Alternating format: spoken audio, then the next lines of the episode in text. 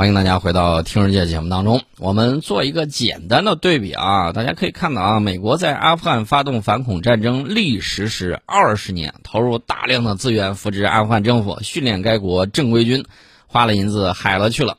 然后呢，前一段时间，美国在五月份的时候说：“哎呦，这个如果没了我们，这个阿富汗政府军呢还能撑多少多少个月？”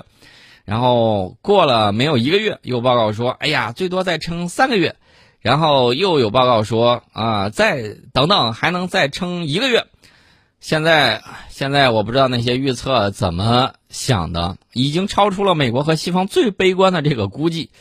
美国加速撤军仅一个多月。阿富汗政府和这个军队就在塔利班的攻势之下全面溃散。大家对比什么呢？对比一下这个阿富汗，呃，当年的苏联，当时苏联面面对阿富汗游击队的时候，这个阿富汗游击队受到了美国的鼎力武装和支持，而且呢，大家注意到。美国及其小弟，有钱的出钱，有人的出人，有装备的出装备啊，那是相当的费劲。那么苏联撤出之后的喀布尔，这个纳吉布拉政权呢，还坚持了三年多。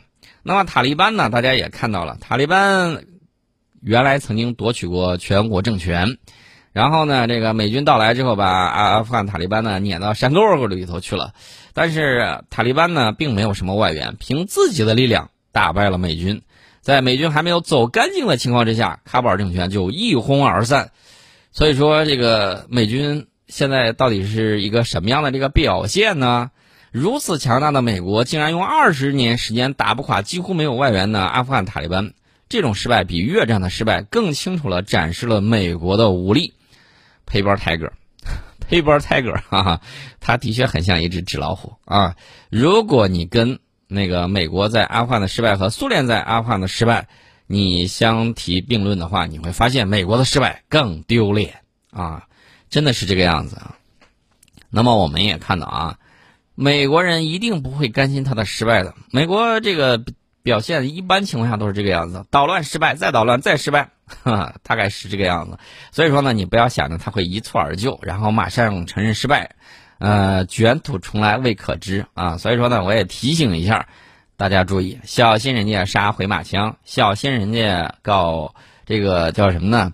失之桑榆，收之东隅啊。怎么讲呢？就是不是声东击西啊，而是换个地方找场子，他再给你制造一圈恶心你的事情啊。比如说在中亚，所以大家一定要注意，这个美国一定会失败的原因很简单，就是他的这个。野心呐，呃，是通过他自己本国的资源是无力支撑的，因为他想管整个银河系，但是这个显然不太现实，太阳系他都管不了，更甭说这个银河系了。地球能管好吗？你看他管的是乱七八糟啊，人家自诩世界警察，对吧？所以那接下来西方大家一定会料到是什么呢？他一定会开足他的这个新闻机器。然后呢，各种炮制，各种言论，会把他的这种丢脸行为说成一种那个光荣撤退，说成一种见机行事，说成一种，然后黑我们。啊，大家可能会说，为啥会黑我们呢？大家不要忘了，阿富汗这个地方在中亚这个地方，为什么它会成为帝国坟场呢？因为这个地方呢，按照这个西方地缘政治学家的这个说法，谁控制了阿富汗这个中央高地啊，谁就能够在。往东可以到往那个东亚去，往西可以到这个西亚去，往北啊往南，都是四通八达的这个地方。所以说呢，他们把这个地方呢称之为这个枢纽，称之为枢纽。那么这个枢纽，他们老是想去弄，那周边还有很多国家。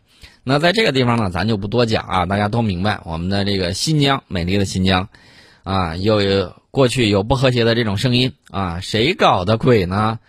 这个司马辽之心，路人皆知，我们就不说他。但是呢，大家要注意，这个虽然阿富汗塔利班呢拿到了这个政权，那么接下来会有什么样的这种变化，大家可以拭目以待。我们会非常理性的面对阿富汗的这种变局，既要防止那里的局势对我们产生负面影响，也会保持评估的客观性。我们绝对不会跳入西方舆论为我们设置的这种陷阱。美国的反恐战争失败了。他在阿富汗所经营的一切将会被连根拔起，阿富汗最大的挑战显然是要美国和西方接受。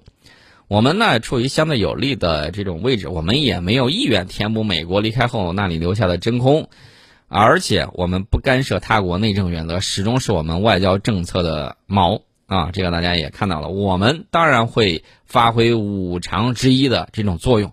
我们希望当地能够实现尽快的和平转入重建，我们也希望能够在里面发挥重要的这种作用。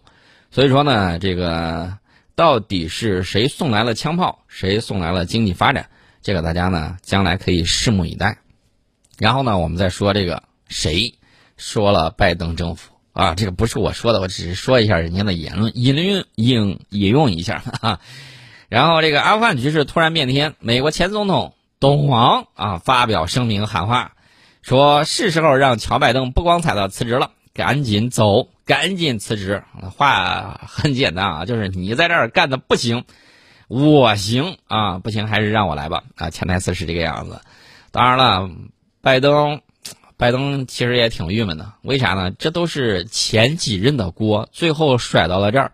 既有当年共和党小布什发动那个阿富汗战争的锅，那都是。二零零一年的事情，然后呢，又有这个民主党啊，自己奥巴马留下来的锅，又有这个民共和党又留下的锅，又有自己刚继任之后，啊，又有一系列的形式，所有这个千头万绪汇成了一口大锅，就把乔拜登给罩进去了。至于说明年到底是这个中期选举的时候会有什么样的这种变局，咱们拭目以待吧。啊，反正这个东西挺吓人的。董王现在是最开心的。董王先是写了一份声明，说乔拜登对阿富汗的所作所为堪称传奇，这将成为美国历史上的最大失败之一。用词儿还是一如既往啊，很有董王的这个风格。然后紧接着发了第二份声明，喊话拜登赶紧辞职，不要再在这上面了。呃，然后呢，这个董王是这么说的：是时候让乔拜登不光彩的辞职了。啊，不光是因为他允许在阿富汗发生这样的事，还有新冠病例激增、边境灾难、能源独立遭到破坏，以及我们的经济陷入灾难。东王写道：“这没有什么大不了的，因为他一开始就是不合法选出来的啊，或者说翻译稍微有一些出入啊，因为一开始他就不是合法选出来的啊，反正意思都差不太多啊，就是说乔拜登的职位来的非法。大家不要忘了，董王啊，这个贵为美国总统。”当时在推特上，在脸书上，一点声音都发不出来。大家可以想象一下，美国的媒体可以对自己的总统这个样子，当时还是现任的，啊，这个确确实实是违宪了。但是他们资本的力量到底有多么强大呢？他对自己总统都这个样子，他对你，他来雪中送炭吗？他来给你送温暖吗？想多了。对自己人都这个样子，下手都这么黑，对你外头的人。没有把你下拔舌这一招都不错了啊！所以说呢，大家一定要明白，现在有很多人依然不清楚，依然很迷糊。我不知道这个过去的这种近现代史，他到底读书读到哪里去了？啊，只要你正接受过正常的这种教育，都不会产生这种情况。所以说呢，我们也要反思一下，是什么样的这种心理、社会心理或者说个人心理，导致他会出现这种问题，这是一个情况。这个精致的利己主义者啊，什么时候都会有，这个大家放心。但是呢，你也要知道什么是民族大义，这是我们顺便提到了一嘴。那么，这个塔利班呢攻下喀布尔，美国及其西方盟友驻喀布尔的大使馆一片混乱啊。这个大家也看到了，美国的支诺干飞机进进出出啊，一些装甲车辆呢也匆匆离开大使馆。这个惊慌失措的人们呢，通涌向这个喀布尔机场，准备离开。这是他们离开阿富汗的最后途径。然后，美国大使馆的一些工作人员忙着销毁文件，使馆上空冒出了滚滚烟雾，久久不能散去。这得烧多少东西？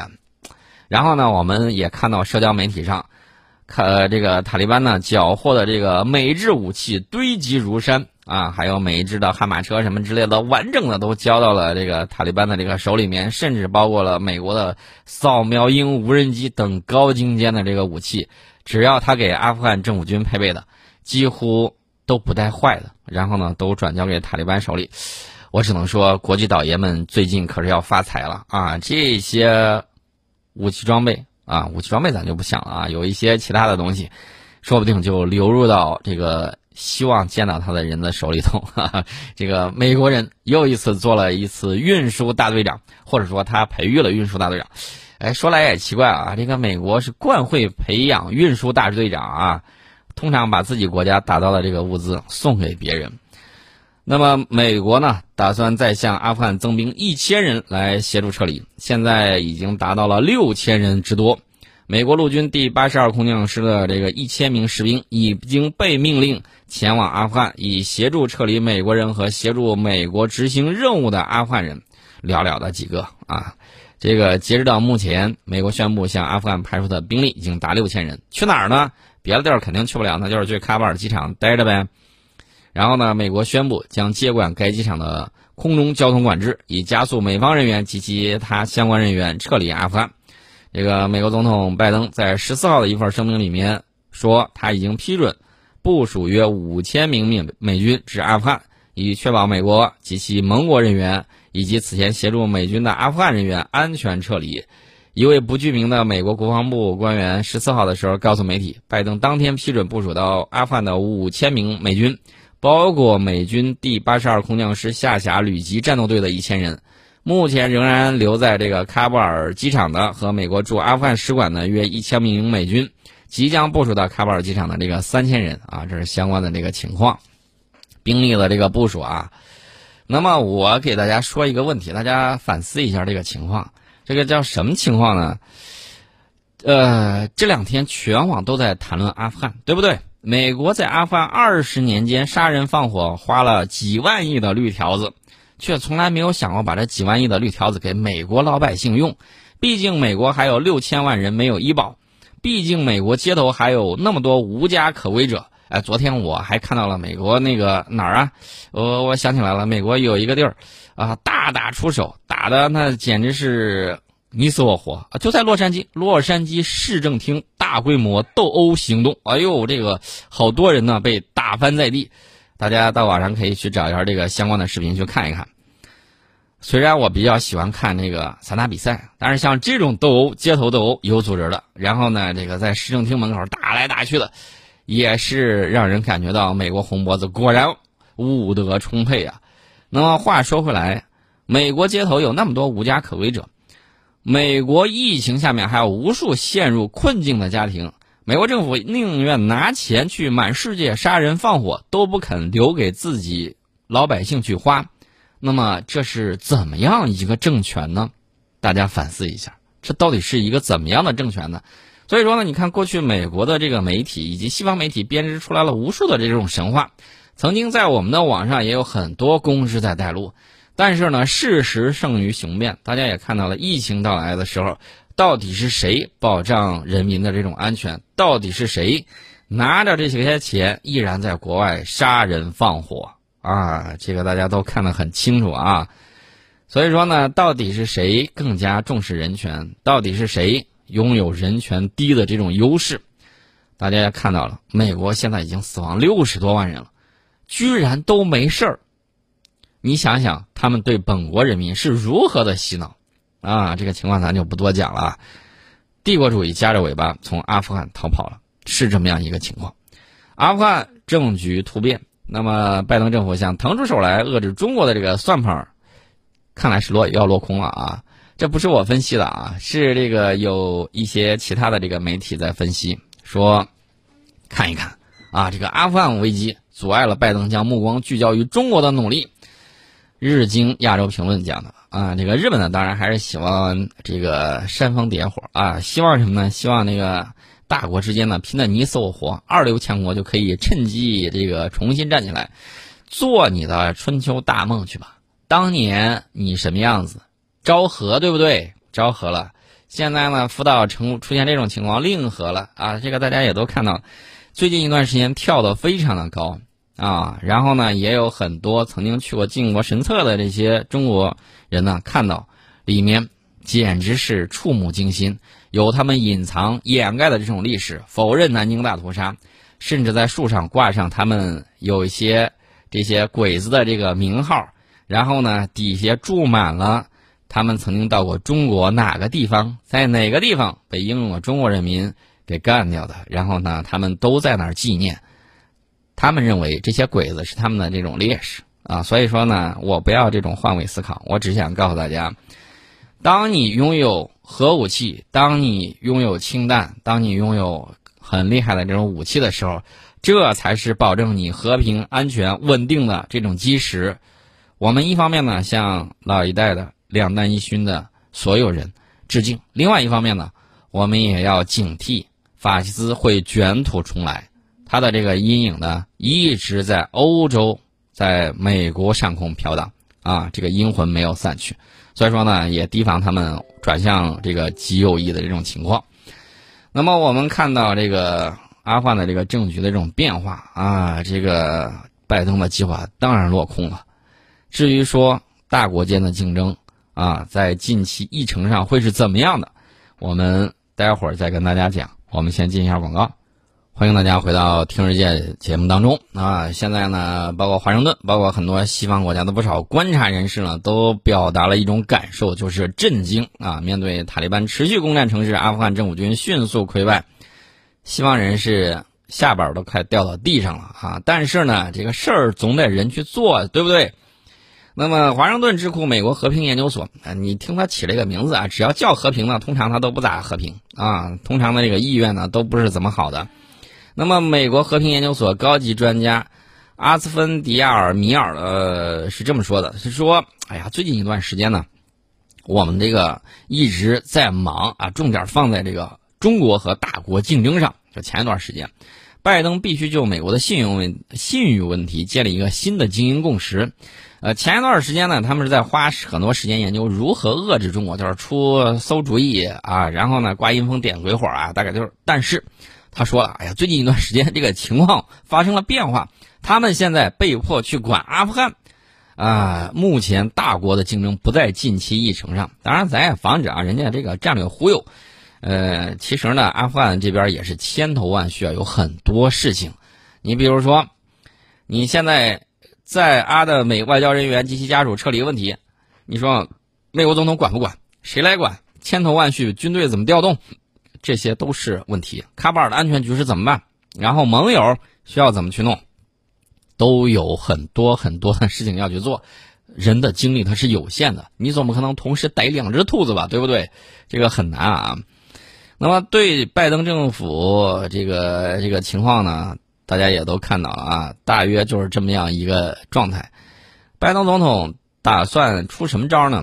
十二月九号和十号。举行这个线上虚拟的所谓西方民主峰会，大约一年后举行第二次面对面峰会。然后呢，这个峰会三大主题大家听好了，属于他们干过的事情，然后他们自己拿出来叫反对独裁主义、打击腐败和促进尊重人权。我就想知道那六十多万人的人权去哪儿保障去？人都没了，还讲什么人权呢？我再问一下，董王在去年年初在纽约挖了那五万人的大坑，到底是干什么用的？刚开始怎么就想到挖坑了呢？啊，这是个大问题。所以说呢，大家可以再回顾一下过去啊，到现在。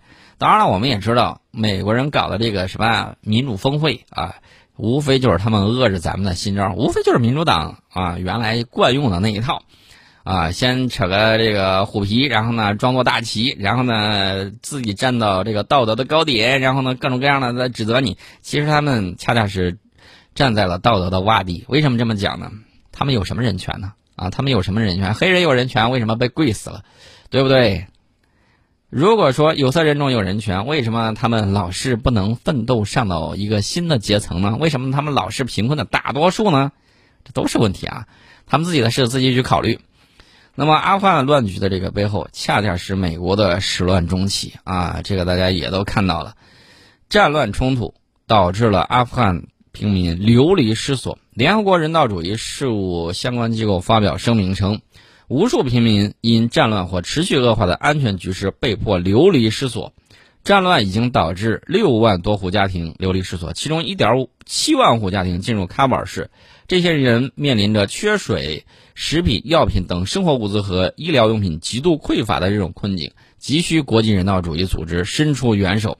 但是呢，大家也看到了啊，现在这个情况呢，也就是这个样子。按照联合国阿富汗援助团七月二十六号发布的这个报告显示，二零二一年已经记录了一千六百五十九名阿富汗平民死亡，伤亡总人数比二零二零年同期激增百分之七四十七，其中妇女和儿童受伤害尤为严重，占所有平民伤亡人数的百分之四十六。该机构警告说，如果暴力冲突不减，二零二一年将成为该机构有记录以来阿富汗平民伤亡人数最多的一年。我个人认为，看一下塔利班的这个表现，可能跟他们之前的预测不一样。如果说阿富汗塔利班掌握政权之后，阿富汗平民伤亡人数突然几乎就快消失了，那都要反思一下，美国到底在阿富汗做了什么，导致阿富汗平民如此高的这种死亡率，对不对？我们只说了阿富汗，还没有说伊拉克。伊拉克也是流离失所，坐在石油上的这么一个国家，居然到最后成现在这个样子。而且呢，还有很多人之前说阿富汗那边有了自由，有了西式民主，然后呢就可以怎么着了？这个复兴了。不好意思，到现在我们都没有看到这样的情况。路边炸弹倒是很不少。呃，所以说呢，爱好和平的人们，你们需要。锻炼自己的这种能力，保家卫国的能力。如果没有，这就不好说了。另外呢，我再给大家说一下，美国现在已经在和乌兹别克斯坦谈判使用乌兹别克斯坦的这个基地的这个问题，已经有高层商谈。